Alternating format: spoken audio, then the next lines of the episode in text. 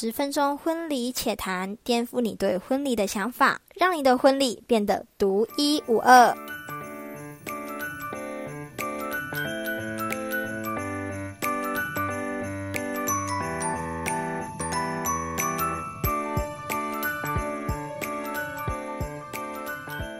Hello，大家好，我是艾薇。我们今天的议题呢，就是在二级警戒下的婚礼。相信大家都有看新闻，现在中央政府就是宣布婚宴馆是可以开放的，这个是好消息。所以我今天想要跟大家做分享，在二级警戒下如何准备婚礼的东西，然后要注意的地方。一般婚礼已经很费时、很费力了，更何况是疫情下的婚礼，更麻烦，而且琐碎的事情会变得。更多，今天有做一些适合你们在二级警戒下婚礼的建议，那希望可以帮助到你们哦。那第一点呢，就是制作 Google 表单啦。最近很多新人都在使用 Google 表单，其实他们都是为了当天现场宾客的人数比较爆多，或者是说会来，结果没来，然后又空桌自己吃那个单，可以把这个构思放入这次的疫情婚礼当中。那你有一点其实是可以设定为宾客的主机，请宾客帮忙做填写，有一些会比较诚实的，当然是会回答。那还有一个我比较建议，现场的话可以要求宾客打开他们的手机，看一下他们的主主。机是在哪里？其实也是让自己比较安心啦。再来就是随身带一瓶酒精，那这个酒精呢，不是餐厅准备的哦，也不是新人准备的哦，是要求我们现场的客人自己去准备的。这个酒精其实不用很大罐，小小罐就可以了。要求每个人都有，或者是说以家庭为主，觉得是可以跟大家玩一个小游戏。嗯，我们可以要求我们的主持人在用餐之前邀请大家一起喷酒精。然后还有一个时间点就是吃虾子的时候，因为你们一定会沾到手嘛，只要我们要徒手去弄东西，都可以要求我们的宾客一起喷酒精。这个构思我是在哪里想到的？补习班想到，要求小朋友喷酒精，一定是一起要求嘛。因为我发现，如果当一个小孩子自己喷酒精，他的执行力是不够的，他有时候还会故意忘记有没有今天到底有没有喷。但是如果当大家一起喷的话，你可以做到全面保护，每个人真的都有喷酒精。所以我觉得可以纳入我们在二级警戒下婚礼的一个点哦。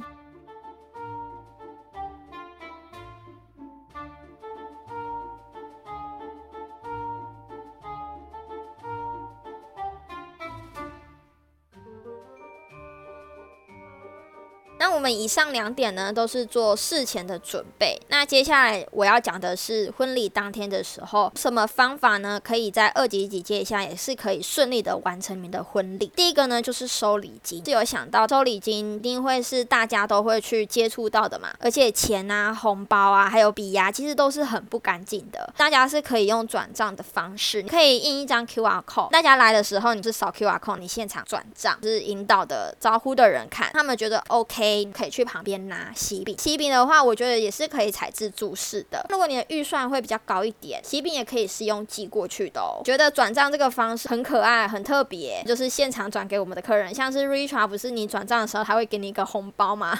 就是那种线上的红包。我觉得大家是可以朝这个方向前进的。当然，我们在二级警戒下的婚礼流程部分呢，要越简单越好，不要有接触越好。进场的时候呢，必须把西式进场场。牺牲掉，或者是送小礼物啊、敲敲杯啊，进场的方式全部都牺牲掉，可能就是要简单的进来。往好的方面想啊，简单的进来也是会让自己美美的嘛，比较有气质。在活动的部分呢，我帮大家想一下，有一些线上的方法。第一个游戏呢，就卡户，不晓得大家有没有玩过卡户？卡户它是一个免费的软体，其实你只要一组账密，你登进去，那事前先把你的题目打好，题目的内容可以是我跟这个新郎官呃什么时候认识的，那我们交往几年的。那我们结婚纪念日是什么时候？那它就会出现一组号码，当天可以请宾客登录这一组号码，就可以进进入这个房间，然后跟大家一起玩游戏。这个游戏它有强调两个点，第一个就是准确度，第二个就是快。如果现场宾客准确度都是一样，大家都选对了，它就是以最快按下那个答案的人为第一名。到后面会有一个冠军，这个冠军就是可以当做就是送小礼物。我觉得这个线上的卡户蛮特别的，分享给大家。第二点呢，就是歌曲才艺。材，可以准备一些前段呐，或是 A 段、B 段呐，甚至是结尾的歌曲，然后让大家就是猜猜看，然后也可以让他们接着唱。接着唱当然不是邀请他们在台上，你可以准备电话号码，知道这首歌是什么，然后打电话进去，就是在电话的那一头唱给大家听。我觉得这个也是可以跟现场宾客互动的一个游戏。再来一个就是摸彩的活动，我是有想到，如果大家都要丢摸彩券下去的话，其实是有感染风险的。像刚刚还记得我在前面的讲到制作 Google 表单嘛，其实是可以知道说我们现场宾客的人数，或者是说他们来的名单有谁。其实我们都可以事前呢把客人的名字都写好，然后自己丢进去那个摸彩箱。所以那个摸彩箱呢就只有一个人在负责，觉得这个就是非常的安全。以上的活动，觉得你们可以参考看看。接下来就是主桌敬酒，相信大家都知道，主桌敬酒的是不可以使用的，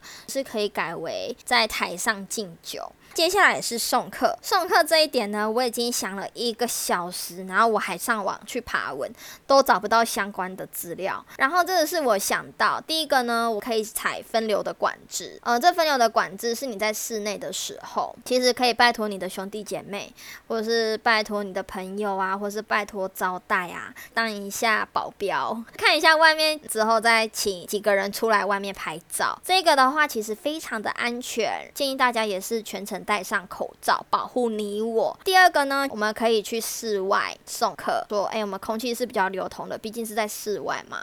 他有讲到室外不可以超过一百个人，刚好我们室内的不会超过一百个，我们甚至不会超过五十个。那室外是不是没有超过？到室外也是不可以做群聚的哦。所以在移驾到室外的时候，你们也要想好，到时候要怎么安排，那它的动线会比较好。以上两点可以给大家参考一下喽。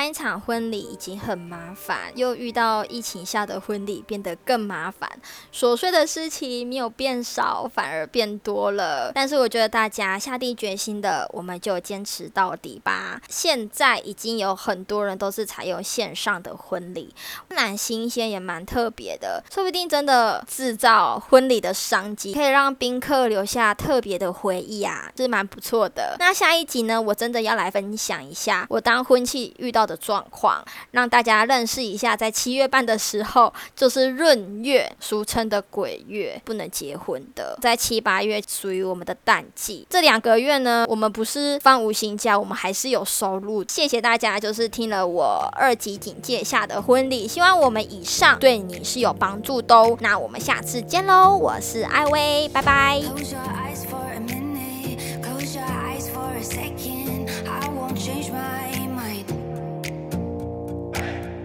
What does getting deep now? What does getting deep now?